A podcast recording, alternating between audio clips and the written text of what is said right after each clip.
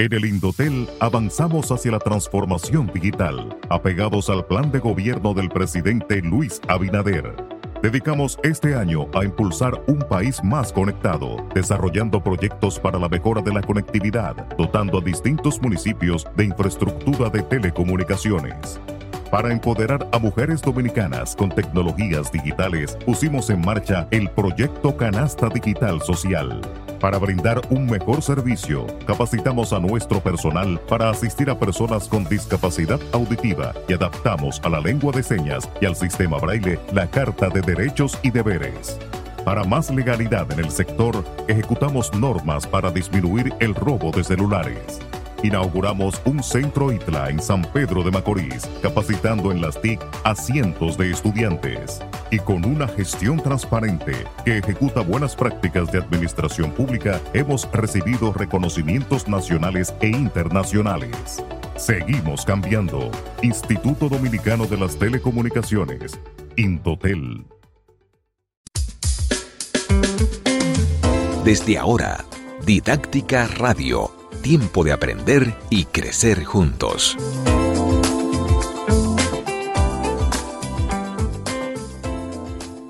Bienvenidos a Didáctica Online, este programa que te acompaña cada semana con contenido de calidad para crecer y aprender. Soy la doctora Margarita Heinzen, educadora de didáctica. Y hoy para celebrar el Día Internacional de la Familia, la familia, ese tema tan crucial, ¿verdad? Donde primero desarrollamos esas habilidades para relacionarnos, donde primero convivimos, aprendemos esos valores. Y para celebrar ese día tenemos a una familia querida, una familia ejemplar, una familia que admiro personalmente, a quienes quiero mucho y, qué mejor forma de compartir un testimonio con una familia eh, que realmente hay que decir, wow, han llegado hasta aquí y queremos que nos cuenten cómo lo han hecho. espero que disfrutemos, aprendamos y sobre todo, como me decía una persona joven que no se ha casado, me decía, wow, la verdad es que qué bueno es, sobre todo hoy en día que tenemos tantas situaciones, incluso ella me decía, muchas personas se casan y, al año ya... Eh, eh, se separan, o sea, cómo podemos aprender de familias que puedan darnos su testimonio, porque no, no todo es color de rosa, no todo es perfecto, pero se puede, se puede lograr construir eh, una verdadera familia, una como, como decimos, una familia funcional. Bienvenidos a Fernando y Kim Langa, los papá, el papá y la mamá de esta familia Langa bueno, felices. Después de esa presentación no puedo decir otra cosa que hay mucho cariño entre ambos. Nosotros eh, a ti y por supuesto sé que tú nos quieres muchísimo a nosotros. Así es. Y el señor Langa, bienvenido. Oh, muy bien, gracias a Dios. Yo sé que el señor Langa tiene una vida muy ocupada eh, y que ha hecho un espacio para compartir con nosotros y sé que lo vamos a aprovechar al máximo a los dos y su experiencia de vida. Eh, con, esta, con esta familia tan linda, porque la verdad que se puede usar ese, ese adjetivo, ¿verdad? Una familia tan linda. Y vamos a comenzar por ahí. ¿Qué es una familia? En esta celebración del Día Internacional de la Familia, ¿qué es una familia para ustedes? Bueno, una familia, como todos sabemos, es el núcleo de la sociedad, pero también sabemos que una familia es un bien personal y un bien social. Y como bien personal, yo empezaría diciendo que es la, esfera de la vida, eh, donde se fragua pues todo, donde se fragua la educación, donde te da la oportunidad de formar los valores en esos seres que la forman y lógicamente porque la insertas en la, en la sociedad, porque está en medio de un conglomerado social. Pero mi familia, de la que nosotros vamos a hablar, mi familia es una familia hermosa, es la familia que Dios nos regaló y es la familia en la que Dios nos ha dado la oportunidad de desarrollarnos como seres humanos. No sé para Fernando. Eh, como en la casa, todo lo que ella diga es correcto. Eh, pero Está claro quién manda. Siempre, siempre. Pero hay que tomar en cuenta también que hay que ser muy valiente para, para eh, lograr desarrollar o aspirar a desarrollar esta institución de la familia, donde cada uno de nosotros somos los protagonistas, porque la familia es un lugar, es el primer lugar donde se aprende a amar. Entonces eso es un poquito difícil de llevar a cabo y, las cosas que uno tiene que renunciar, o como decía el Papa Francisco, de que la familia es una, una vocación. Entonces hay gente que no tiene la vocación para, para formar esa familia y que no está dispuesta a darle o a realizar los sacrificios que ella conlleva, pues eh, no va a encontrar esa comunidad acorde a sus intereses. Porque esa libertad que tenemos, que Dios nos da, es donde aprendemos nosotros a dársela a los demás dentro de la familia. Y eso es lo importante, donde tú no vas a formar una familia con el objetivo de tú ser feliz, sino siendo feliz, haciendo felices a los otros que están allí Sí. y haciéndolos eh, Wow. a cada uno de ellos mm, copartícipes de, de esa, de esa aventura, porque realmente suceden hechos a veces que nos eh, mueven un poco el piso, pero eh, siempre agarrado de los valores, claro que se puede. Se puede y ustedes son un ejemplo y un testimonio y, y de verdad que qué lindo escucharlo porque eh, hablamos de que me encanta, eh, es el lugar donde aprendemos a amar, pero también hay sacrificio, ¿verdad? Y no es ser feliz Sí. yo, o sea, no es egoísta, es Sí. somos fel- soy feliz en la medida que, que hago feliz a los que forman parte de... eso, eso que dijo Fernando me gustó mucho porque es No, yo verdad. estoy erizada. Eh, es verdad, o sea, nosotros, eh, nuestra felicidad depende de cómo hacemos felices a los demás. Y eso nosotros lo hemos eh, escuchado mucho a través de, de nuestros años Sí. como familia, como matrimonio. Y hoy en día, después de cuántos años ya Ay, ay, ay. con esa familia, 36. 36 añitos, 36 añitos. Y, y bueno, como digo, los jóvenes están ávidos porque quizás le hablan, les hablan muy poco de esto, de qué implica tener una familia. Eh, y esta joven me decía, mira, nos hace falta. Tenemos un noviazgo, pero quizás no vemos más allá.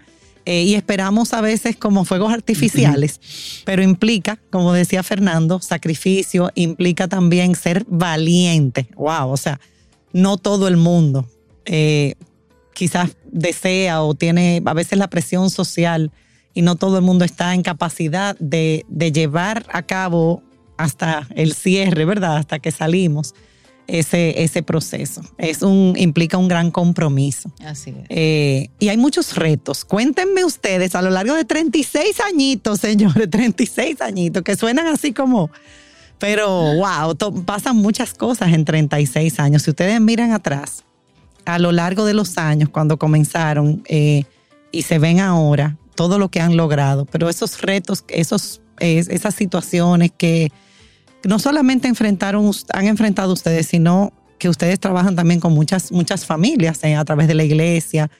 ¿Qué retos también están enfrentando las familias hoy en día que quizás son diferentes a los que ustedes Mira, en su época, verdad? Mm, Yo puedo, yo creo que nosotros podemos hablar por nuestra familia y definitivamente claro que sí, que desde que iniciamos la nuestra hasta el sol de hoy hemos pasado y pasamos por miles de retos, miles de problemas, de, de cosas que nos hacen caer. Pero mira, lo importante no es que yo te cuente qué nos hizo caer, sino cómo nos levantamos. Y yo pienso que en 36 años, cuatro hijos, cuatro maravillosos regalos de Dios, eh, nos, han nos ha pasado de todo. Sin embargo, la clave para mí eh, es haber tenido a Dios en el medio de nuestras familias. ¿Por qué?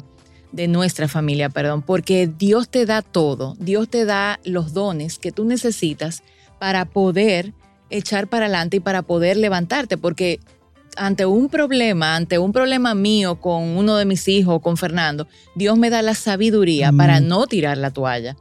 Y Dios me da la, la forma, Dios me da su madre, que me da la perseverancia, que me da la, La fe. la fe, eh, y esas cosas hacen que uno pueda definitivamente, ayer le comentaba yo a una, a una jovencita, eh, que la clave de todo es tener a Dios en el medio de tu familia. Me parece estar escuchando a mi mamá, Kim. Oh, Dios mío, yo me, sonre- yo me sonreí. Pero es que de verdad, tal cual, mi Yo mamá no dice, puedo "Oye, decir otra cosa porque es lo único que yo he vivido. O sea, yo ante cada caída, ante cada tropiezo y ante cada cosa que nos ha pasado a los dos, eh, lo único, lo único, todo lo, toda la ayuda que ha llegado externa ha llegado porque Dios ha permitido y porque Dios nos ha dado la sabiduría para eso. Amén.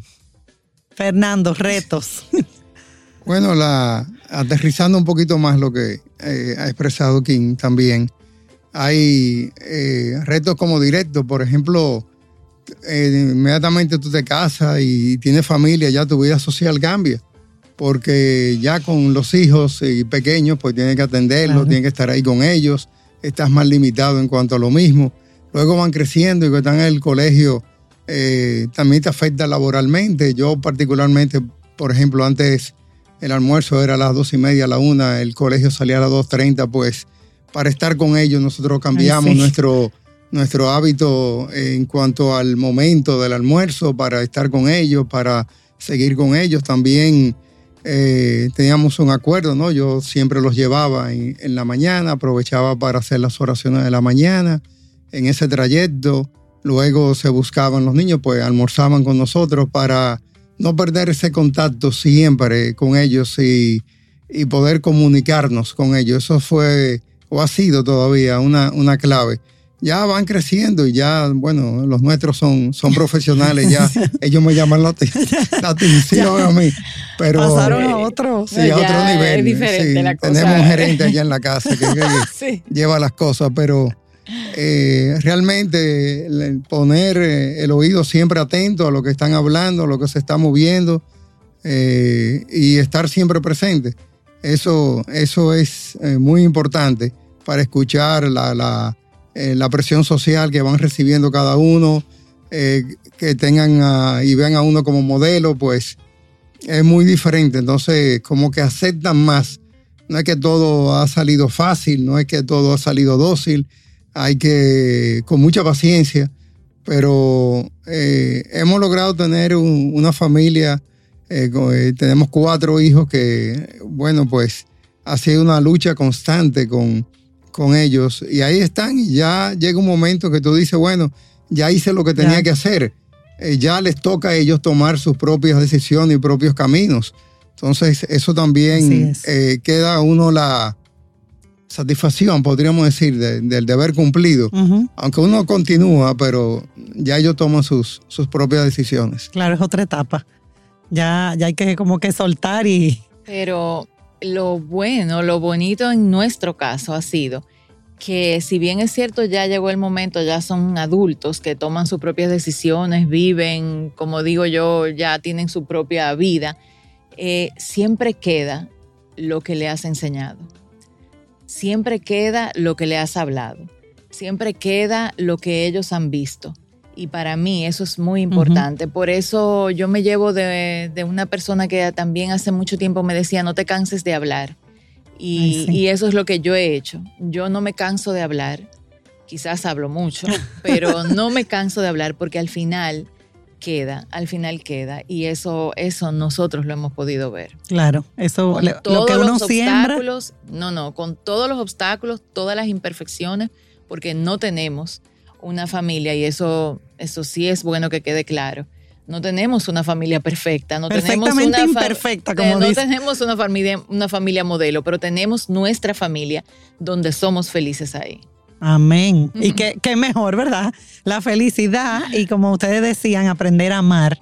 Eh, y me consta que es una familia en la que reina el amor. Eh, y yo siempre le pregunto a los padres cuando yo voy a dar charlas, cuando trabajo con las familias, ¿qué se respira en tu hogar? O sea, porque a veces no nos damos cuenta que entramos en unas dinámicas. Eh, eh, disfuncionales, unas dinámicas agresivas, violentas. en muchos hogares nuestros, que bueno, la mayoría de los hogares nuestros, eh, o sea, en nuestro país, son monoparentales, son dirigidos por mujeres en su, en su mayoría.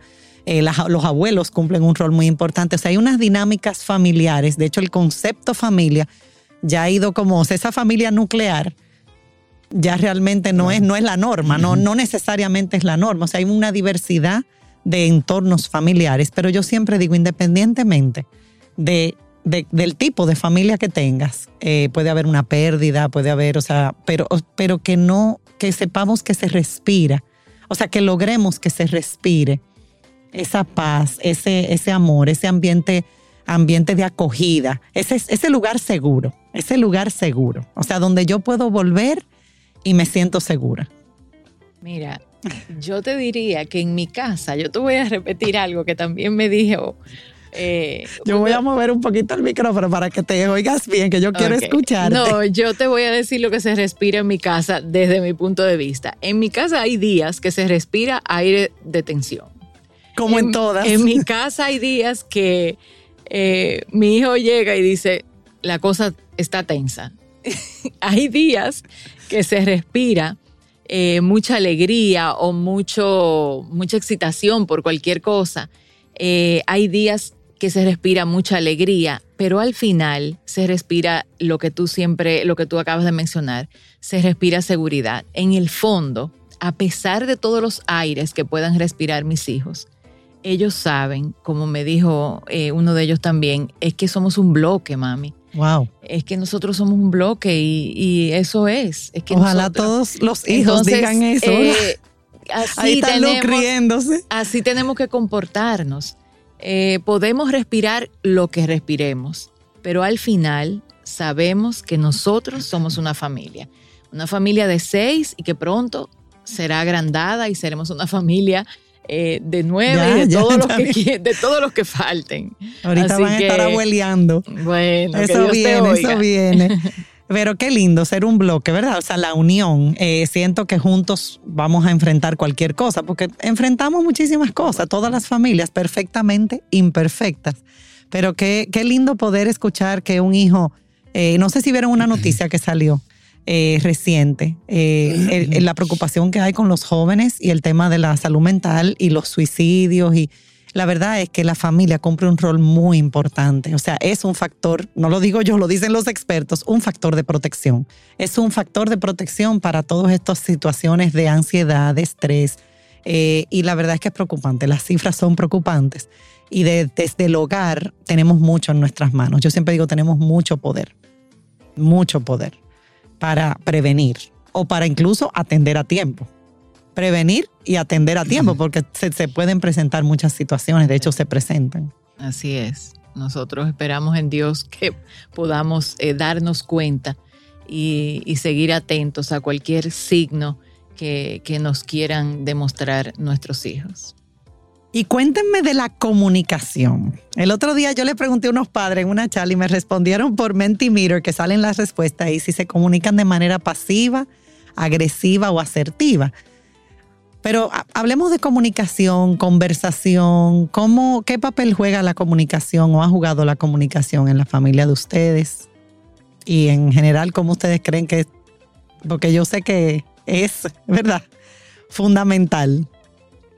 No, no, es relevante porque sí quisiera eh, resaltar dos, conceptos. Eh, cuando expresa que la familia tiene un poder eh, mayúsculo sobre, sobre estas cosas, yo diría que tiene el poder. Es que es la familia que tiene el poder. si tú delegas en la escuela, en otros profesores, en otros tutores, sean deportivos, culturales y eso, uno nunca va a estar seguro en manos de quién eh, está dejando eso. Entonces, eh, los niños, eh, los jóvenes, a medida que van madurando, son muy vulnerables. Entonces, tiene que saber cuál es el modelo que debe de seguir, por más que, haya ese tipo de cosas. Entonces, como te expresé ahorita, entiendo que sí, que es el, no es solamente que es el lugar donde amar, sino el primer lugar donde uno aprende a amar entonces hay que dirigir bien claro cuáles son los límites, los umbrales que hay para eso y hasta dónde puedo llegar. Y eso solamente se hace con una comunicación. Y esa comunicación es, eh, dependiendo de la etapa en que están tus hijos, en que tú estás desarrollando tu familia, porque cuántas muñecas yo no jugué, cuánto... Yo terminé siendo el profesor de béisbol cuando llevaba a mi hijo a la, al, al, campamento. Entonces, uno tiene que bajar hasta el nivel que ellos estén en ese momento para eh, darnos a entender. Porque si lo hace de una forma piramidal, desde arriba o jerárquica, eso... No se da.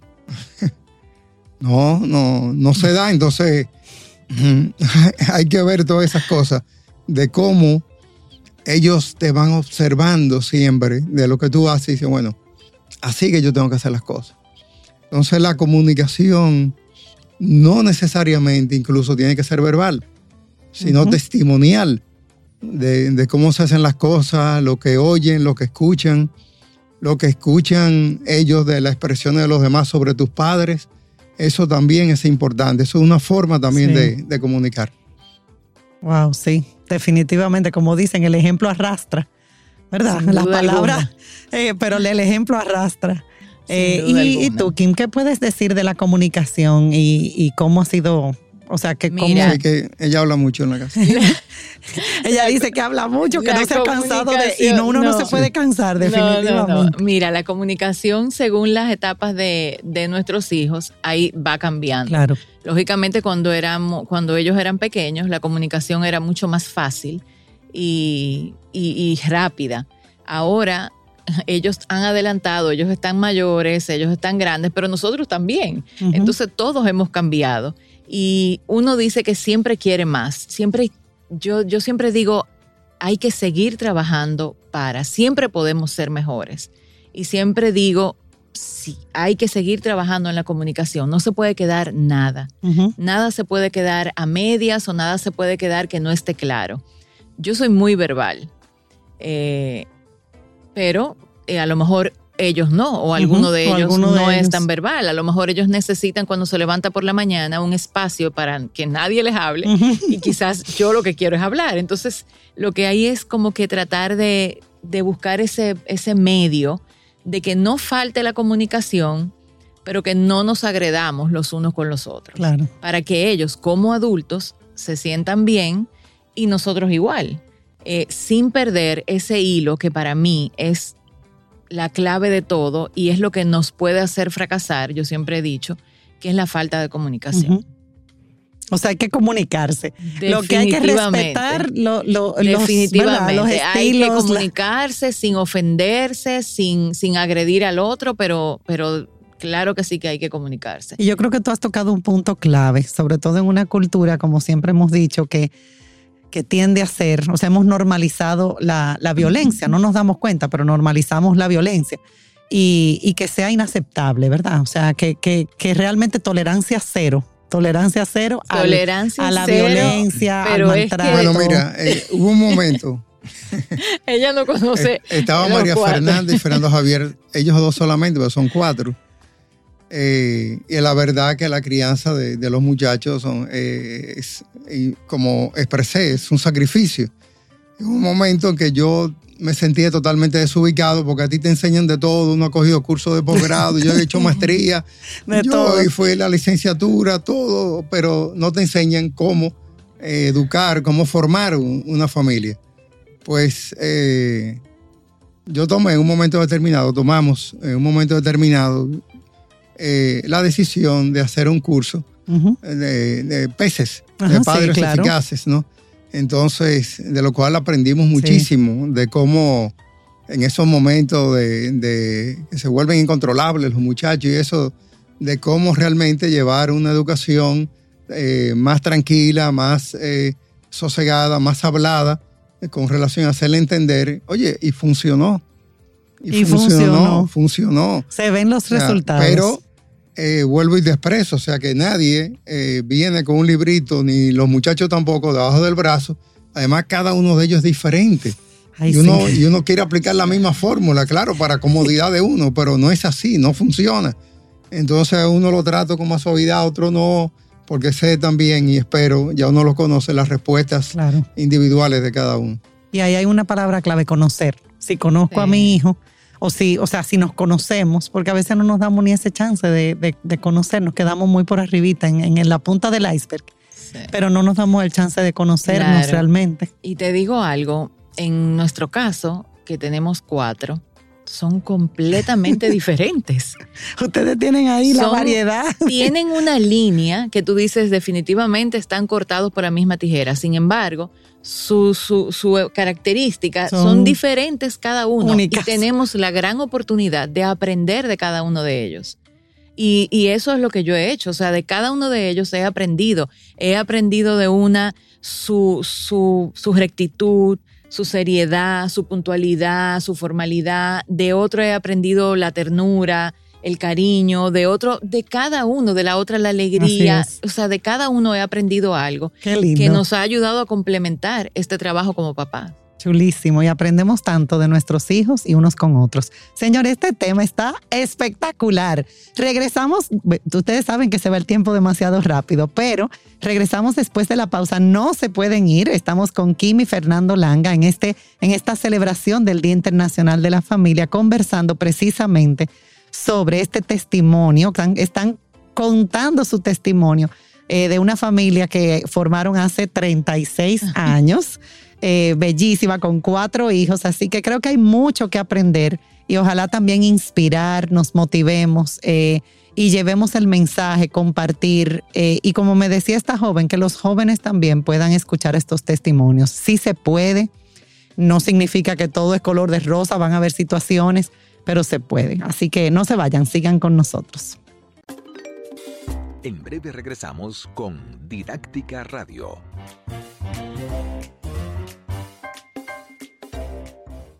Tienda es sinónimo de Joarla, comercio es sinónimo de Rosa, proyecto es sinónimo de Guara, mercado es sinónimo de Katy, negocio es sinónimo de Claudia. Emprende se escribe con tu nombre, mujer que crea su futuro. Descubre un espacio lleno de beneficios para acompañarte desde la idea inicial hasta la apertura y desarrollo de tu negocio a través de capacitaciones y mentorías tú también puedes ser parte de Emprende Mujer.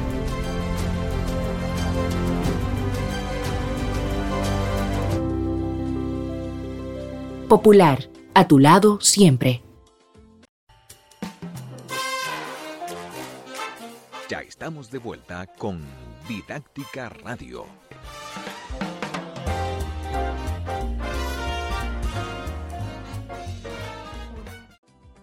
Continuamos con Didáctica Online con este tema de la familia, el testimonio de la familia Langa. Y antes de seguir, yo tengo que decir algo. María Langa, quien es educadora, directora de Leaderville, eh, hoy es una educadora, mujer hecha y derecha, pero a sus cuatro añitos fue mi alumna, mi estudiante. En estos días ella me mandó una foto de la evaluación que yo llené en el nivel inicial, en ese preescolar, en ese momento. Eh, o sea que es una familia a quien conozco desde hace muchos años y qué lindo cuando, o sea, ustedes no se imaginan la emoción que yo sentí cuando yo llego al aula de la universidad y veo a María ahí sentada para formarse como educadora. Su primera clase de educación eh, la, la tomó conmigo y fue realmente una experiencia bellísima porque a los cuatro años y luego la veo y ahora ya verla desarrollando todo su proyecto eh, con un colegio espectacular en el cual suceden cosas bellísimas. Así que qué lindo poder eh, realmente compartir con, con, gente que uno admira, quiere. Eh, señores, aprovechemos este testimonio, compartamos, aprendamos. La idea de este programa es crecer y aprender. Agradecer, como siempre, no puedo seguir sin agradecer al Banco Popular, patrocinador de Didáctica Online desde siempre, el que se mantuvo ahí en pandemia. Cuando nos fuimos a grabar así rápido, cerraron la estación de radio y nos movimos. Y el Banco Popular se ha mantenido ahí firme con nosotros. De hecho, Didáctica ha estado colaborando con el Banco Popular con el proyecto que ya lo he mencionado, pero invito una vez más de Academia Finanzas con propósito. No dejen de entrar, son cursos gratuitos, eh, realmente maravillosos, se siguen subiendo nuevos cursos de bienestar financiero, eh, pero también de otros temas que contribuyen a, una vida, ¿verdad? Eh, balanceada. Así que aprovechen los cursos que ofrece el Banco Popular en la Academia Finanzas con propósito. También agradecemos a Indotel que se une como patrocinador de nuestro programa. Apoyar este tipo de programas, señores, es un paso y que dice sí apoyamos contenido de calidad. Esto no es chisme, esto no es, barbaridad, esto no es, eh, no voy a decir vulgaridades, esto es un programa que contribuye. Y sé que cada vez aumentamos más nuestra comunidad, así que gracias, compartan. La idea es que todo esto llegue. Tenemos más de 100 programas, eh, ciento ciento, tengo que contarlos en Spotify eh, y muchos ya están en YouTube. Así que Gracias, gracias, gracias a, a todos los que nos escuchan y a nuestra comunidad. Cada vez más padres, madres, directores de colegio comparten los programas con sus familias y con sus eh, con los miembros de sus comunidades. Continuamos con este testimonio y hay una pregunta. Yo, yo no sé qué me van a responder Fernando y Kim, pero hay una pregunta como que uno dice, bueno, han llegado hasta aquí, 36 años de un camino, una aventura, como, como mencionamos. a mí me encanta esa palabra, toda una aventura. Y si hoy en día miran atrás, ¿hay algo que hubieran hecho diferente, que harían diferente? Mira, me cogiste, como dicen, desprevenida porque no ha sido una vida eh, perfecta, pero pienso que haber hecho las cosas diferentes quizás no hubiera sido yo. Entonces, eh, pienso que todo se puede mejorar, definitivamente que, que todo se puede mejorar, pero cuando veo los frutos de lo que tengo, digo, bueno, eh, hubiera ajustado algunas cosas quizás si le pregunto a mis hijos, pero definitivamente que volver atrás y pensar en cómo lo hubiera hecho no tiene sentido para mí. Yo lo que ya hice, lo hice, lo trato de mejorarlo, vivo el presente. y, confiada y, segura de que, de que por lo que veo, eh, algunas cosas la, la hemos hecho bien y que de los errores debemos aprender. Así es. Y todos cometemos errores. Pero no te quepa duda, te he repetido a lo largo del programa que nuestra familia no es perfecta. Y a veces incluso uno dice, ay, qué suerte tienen. No es suerte, hay, hay mucho esfuerzo, hay ese, ese, ese levantarse, ese aprender, ¿verdad? Eh, la suerte hay que ayudarla. Hay, que, ayudarla. Yo siempre digo, óyeme, tú quieres que Dios te ayude, pero haz algo, haz que te vea, levanta una bandera, haz que Dios te vea. Y yo creo que eso es lo que nosotros hemos hecho. No creo que nadie pueda decir que no, no hemos peleado. Nos hemos levantado el todos los días con un cuchillo en la boca, dispuestos a pelear por lo nuestro. Por lo que hemos formado juntos. A luchar por lo que han construido. Yo por esos cuatro niños y por esto que tengo, eh, pero, pero, pero peleo, claro que sí. Fernando. No, no, mire, aunque no hay nada tan bueno que no se pueda mejorar. Uno le queda la satisfacción de que eh, con las fuerzas que Dios nos dio en ese momento, pues logramos eh, realizar y luchar por, por cada día construir la familia. La familia no viene hecha, o sea, el hecho de estar casado, el hecho de tener hijos, no significa que haya una familia. Podrá haber una comunidad, un grupo de personas, pero la familia se construye cada día con cada cosa. Yo recuerdo un momento determinado a, eh, cuando estaba la época de Michael Jordan, el basquetbolista famoso que, tenía un arete puesto. Y uno de mis hijos, Fernandito, él, dice que quería ponerse un arete, era una discusión, yo no quería que se lo pusiera en ese momento, porque tenía 13, 14 años y entendía que todavía no tenía la madurez suficiente con eso. Y yo, pero mira, qué, qué problema tengo yo ahora. como le digo yo a este muchacho, y yo también era muy fanático de Michael Jordan, hasta que en un momento evidentemente fue una iluminación de Dios. Yo le dije, oye, mírame la cara. Tú ves a tu papá con un arete puesto. No, eh, se acabó la discusión. Se acabó porque él entendió que el modelo a seguir era de este lado, no por otros y ese tipo de cosas. Entonces, y que mírame a la cara. sí, sí. Ellos saben cuando yo digo, claro. mírame a la cara. Entonces, ese tipo de cosas que uno va viendo, Dios lo va a uno adornando de ciertas iluminaciones, momentos, y, dice, bueno, wow, como salí de esta. Eh, de otras no pude salir, evidentemente, y tenemos nuestros... Eh, pero yo no diría que fracaso. Mi fracaso es si uno se hubiese quedado eh, tirado en el lodo, ¿no? Cada vez supimos resurgir con la ayuda de cada uno de los miembros de la familia porque hay que hacerlo en un concepto de solidaridad. Todo lo que pase o suceda, bueno, eh, está pasando a cada uno de nosotros. Ese concepto también lo llevamos muy importante. Y si de algo, de algo, yo puedo estar eh, muy eh, orgulloso de, mis hijos, es esa unión que tienen. Eso es una cosa impresionante. La unión que tienen, la comunicación que llevan eh, cómo se saben todo cada uno de esos. Ya me enteré que tienen un chat aparte de ellos. Ni que chispas, no estamos ahí. Por ahí, ah, tenemos otro, evidentemente, el de la familia, pero ya yo sé que por ahí también arma sus, sus estrategias y eso, pero eh, muy unidos, muy unidos. Está buenísimo, es el chat, el chat de los hermanos. Así es. Pero eso es una gran satisfacción, porque el hecho de que los hermanos se quieran, ¿cuántas familias? Bueno, y Fernando que trabaja en el área legal y cuántas familias no terminan destruidas, que tú dices, ya sea por el dinero, por intereses, por... Y tú dices, pero son hermanos, o sea, a mí a veces, o sea, yo digo, pero es que, ¿cómo? Eso no me, no me cabe, de verdad, de verdad. Yo le pido mucho a Dios. Yo no sé si es por la crianza, que incluso me identifico mucho escuchándolos a ustedes, porque Dios nos bendijo a nosotros con una familia espectacular. Eh, maravillosa, perfectamente imperfecta, porque verdad, nada es perfecto.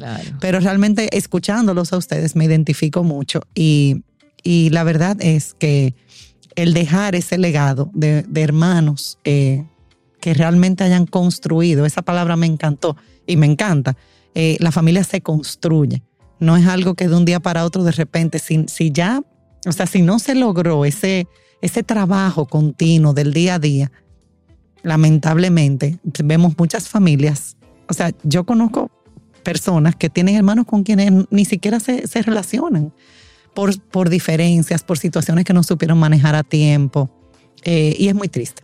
Bueno, yo no sé qué pasará en el futuro con mis hijos, pero una cosa que nosotros le pedimos a Dios es esa, que los mantenga unidos a ella, a ellos y, entre todos y que mantengan esa camaradería, ese amor y esa hermandad que comparten hasta ahora. O sea, no sé, no puedo prevenir ni puedo decir qué pasará mañana o cuando yo salga de aquí, pero sí puedo decirte que leemos está ahí. y que seguimos pidiéndole a Dios que nos ayude, porque tal como dijo Fernando, la familia se va construyendo, uno va aprendiendo, pero si tú no tienes una zapata que la sostenga, una zapata fuerte, entonces eh, no, no se puede tambalear. Entonces por eso es que yo te digo y es que Dios tiene que ser el centro, Dios tiene que ser tu zapata, Jesús y María tienen que estar ahí como pilares para aguantar esto, para que de ahí tú vayas armando y colocándole los pisos y todo. Claro, como dice la Biblia, hay que construirla sobre piedra, ¿verdad? Sobre roca.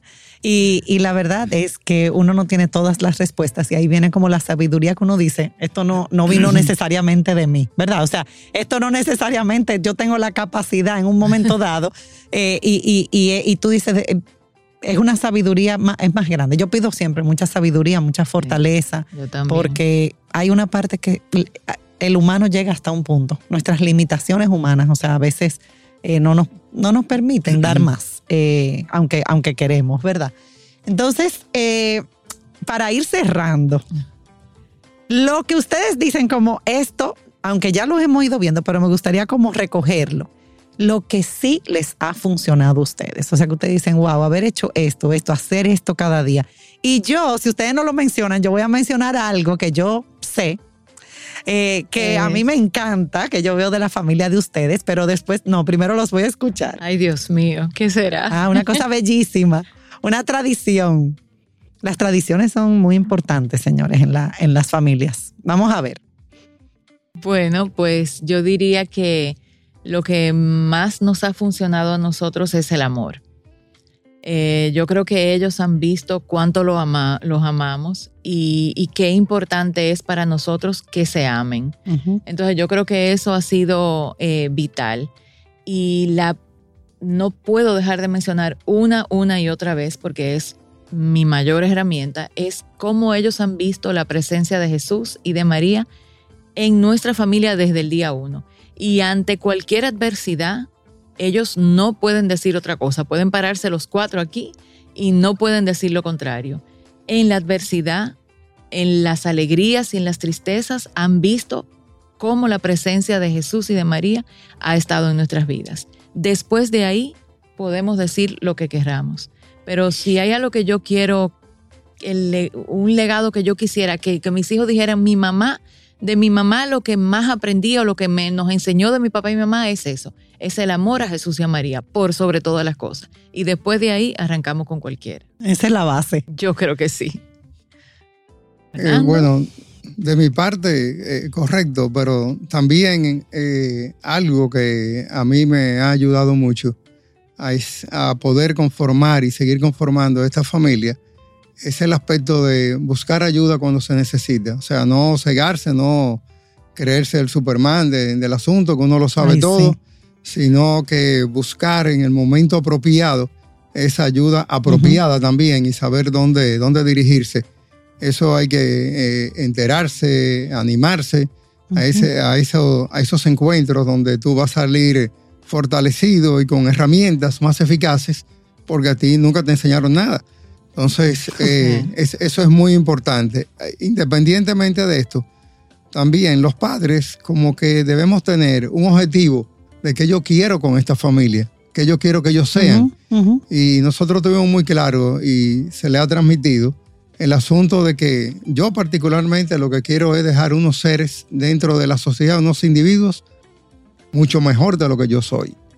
Entonces, Qué lindo. Ese, ese compromiso de cómo lo hago, eh, efectivo en ellos y que ellos lo asuman, que la otra parte, de forma natural, es, entonces saben que eh, nuestros padres hicieron tal cosa, eh, nosotros debemos seguir este camino y que de una forma natural ellos vayan comportándose como unos seres productivos en la sociedad y que seamos superados, no en dinero, no en bienes, sino básicamente en esos comportamientos que, se espera.